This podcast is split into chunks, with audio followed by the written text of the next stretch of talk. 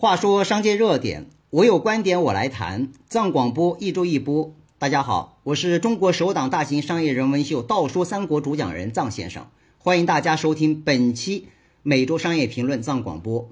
让人遗憾的是啊，上一周知名的八零后创业家毛侃侃突然离世，对此肯定是非常让人悲痛的事情。在此呢，藏先生表示沉重哀悼。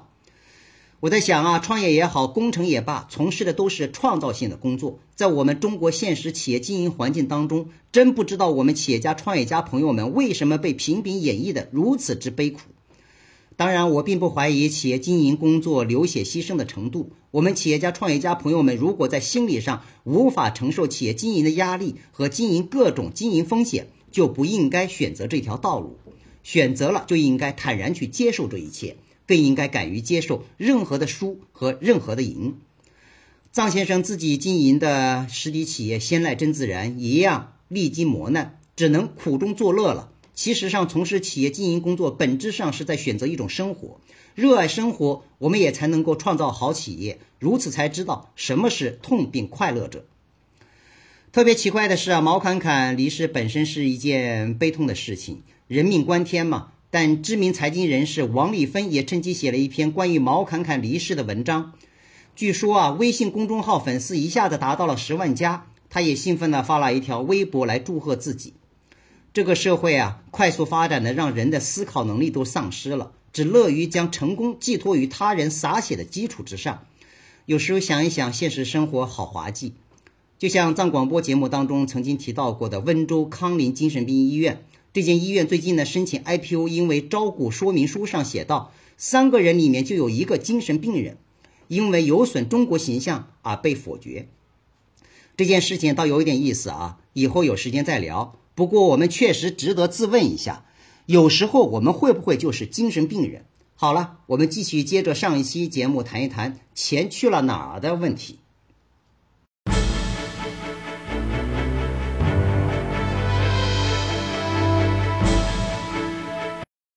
上期节目围绕我在论述成果二元性的棒槌型结构，谈了谈我们的钱去了哪儿这场大牌局。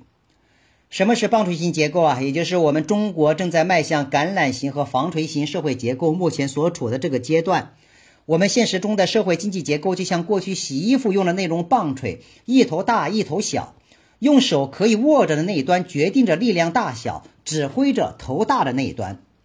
不过，不管是哪一端，时刻都在暗流涌动，均存在着不稳定的因素。尤其明显的是啊，我们以往所说的中产阶层貌似已经消失了。原有的所谓号称中产阶层的群体，虽然在物质生活品质上相对还是高于中下阶层，但在最能够代表社会阶层价值的精神价值能力和知识智慧价值能力，被现实消灭的有些烟消云散。这一点不仅体现在商业经济行动的创造力上，也体现在工作生活的幸福指数上。不然，我们企业家、创业家的企业经营工作不至于总是在演绎着悲情。国家对于这个棒槌型结构的演绎轨迹，也历经了勇敢开车、刹车和破局和规则重塑三个社会经济革命的阶段。这是一场非常大的牌局，大牌局的环境影响着商业竞争的小牌局。本期每周商业评论藏广播就来谈谈这里的小牌局。关于商业竞争的小牌局里面，陆续且连续性的出现了三张大家所知道的王牌，也可以叫做三把刀：一是电子商务，二是全民创业，三是共享经济概念。如果再加上一个，那就是目前都在畅想实施的智能技术。上次谈到电子商务和全民创业的社会经济发展理念和共享经济概念，让不同职业、不同社会阶层、不同年龄特征的群体均有了同场竞技的机会。中国整个商业经济的参与人数和规模空前巨大。历史上，商人是比较被人看不起的职业，现在做商人成了最为崇高的职业。以前叫做台上演戏，群众台下看戏，现在是群众全上台演戏，台下只有几个关键领导在看戏。事实上，从这些年不同的企业经营上去研判，不仅收获不多，面临的经营风险系数日日加大。特别是电子商务板块一手遮天，不仅消灭了传统商业竞争智慧，伤害了商业经营价值，更是极大程度消耗了市场经营的利润。企业做大做强，利润无多；企业做小做精，依然利润无多。反而给资本和金融带来了前所未有的发展机会。说到底啊，先是给资本金融收割，然后再像割韭菜一样被棒槌型结构可以用手握着的那一端再收割。这是中国现在社会经济环境的一个相对彻底的大洗牌。上期谈到棒槌型社会经济结构，也像是一个逐渐变形的气囊，按照国家经济顶层设计的理想目标，力求追求变形成为橄榄型结构或者纺锤型结构。说到这里啊，应该再谈一下马云。在上一期的节目当中谈到马云和他的阿里巴巴，一不小心成了演绎棒槌型结构里的一张王牌。但在整个商业经济演绎环境当中，马云就是一个大王牌了，因为阿里巴巴成了主导中国商业经济、社会经济改革的一支商业的主力军。我说马云不再是马云自己心目当中的那个马云的原因就在这里，马云不再是单纯的商业霸主。马云已经是一个彻底的红顶商人。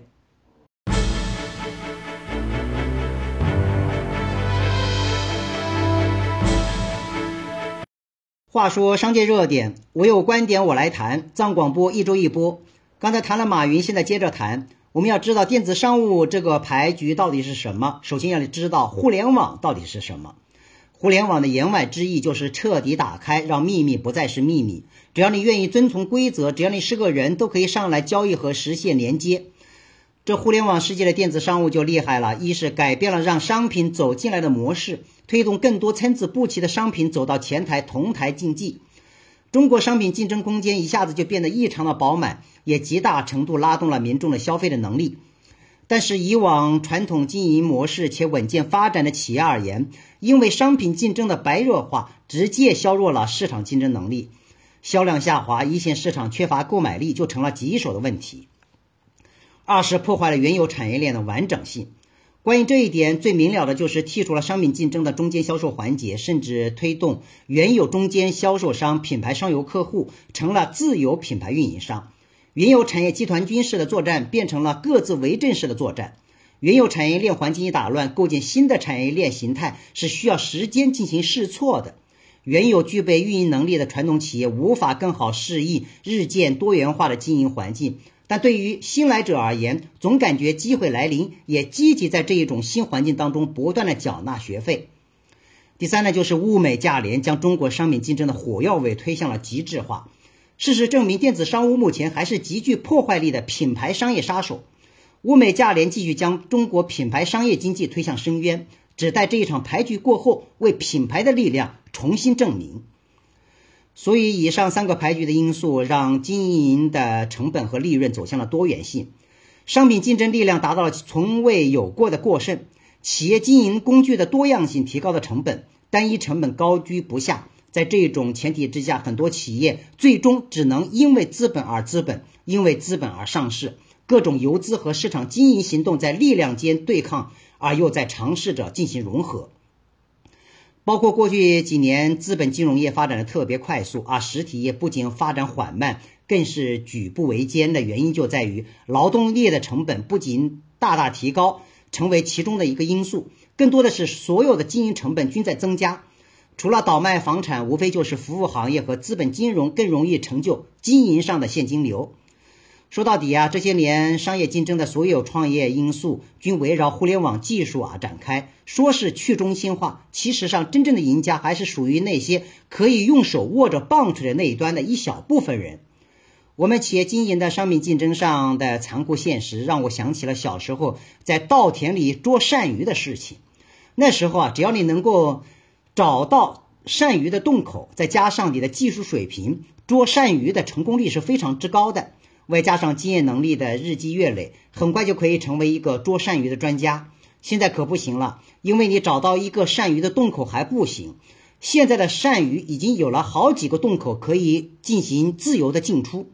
你要真正的捉好鳝鱼，除了一个人的左右全面开工。甚至还需要第三个、第四个人来配合，一起来找到鳝鱼的几个洞口。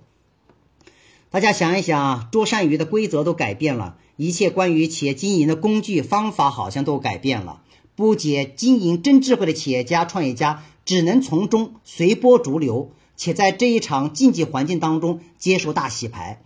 即便曾几何时依托于电子商务力量而崛起的品牌新秀，最后依然也需要接受这种大浪淘沙。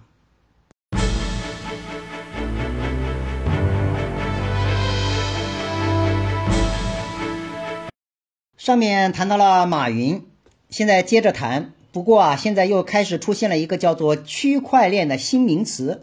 其实上一样是离不开互联网层面的技术，只是它不是为了打开门，而是建立在去中心化的可能性上实现锁门。关于这个呢，也会有机会专门来谈一谈。从某种意义上来讲，电子商务所谓的线上和传统经营渠道的线下，也已经日渐进行血液上的融合。说到这里啊，现在广泛提倡的新零售就是这样的变种，当然也是相对比较靠谱的变种。尤其微信技术深入人心，让新零售、让新微商推向了可能。也就是这两天呢，据说呢，腾讯、苏宁、京东和融创联合战略投资王健林的万达商业，投资总额达到三百四十亿元，这也将是全球互联网公司和实体商业巨头之间的最大单笔的战略投资之一。如果这确实是事实呢，也抛离其他的所谓的幕后因素，那么万达商业旗下的文旅产业、酒店、影院和儿童产业即将迎接挑战这个新零售。总而言之啊，现在不管是电子商务，还是微商技术，还是共享及智能，这是是现代社会的必然发展趋势。不管我们在商业行动当中是赢了还是输了，也不能够随便去怪罪谁。从生活本身出发，毕竟我们得到过许多，也必然将失去许多。不过，张先生在这里想说的是，不管是互联网、物联网、微信技术，还是未来的智能技术，及这段时间又流行起来的区块链，在商业行动上来讲，它们最大的价值其实上是工具价值。不管是新旧企业，我们都是在这些新工具当中进行试错，而且是试错再试错。所以讲，这一切都充满着不确定性的因素，就看我们企业家、创业家朋友们能否基于自身企业经营的需求，看清楚到底哪个是丁，哪个是卯。上面谈到企业经营在不断涌现出的时代工具面前进行试错。那么，中国社会在这个时代的经营革命一样是在历经试错，如此才形成目前这个阶段的棒槌型结构。现在又开始在制度规范及知识能力上进行两头压缩控制，直到形成理想当中的橄榄型或防锤型社会经济结构。那么，对于商业环境也一样，必然也将形成以实体商业为主体的良好结构。说到这里啊，国家工商总局的数据报告就已经显示了，在过去的二零一七年，中国制造业延续二零一六年以来的回升态势，继续较快增长。全年呢，新设的企业五十一点八万户，同比增长的百分之十六点三，与整体经济走势呢相吻合，体现了宏观政策的基本取向。二零一七年的制造业企业注册快于金融业。金融业新设企业同比增速却下降了百分之十八点五，这说明呀，经济脱实向虚的情况继续好转。到底能够好转到什么程度呢？我们只能期待了。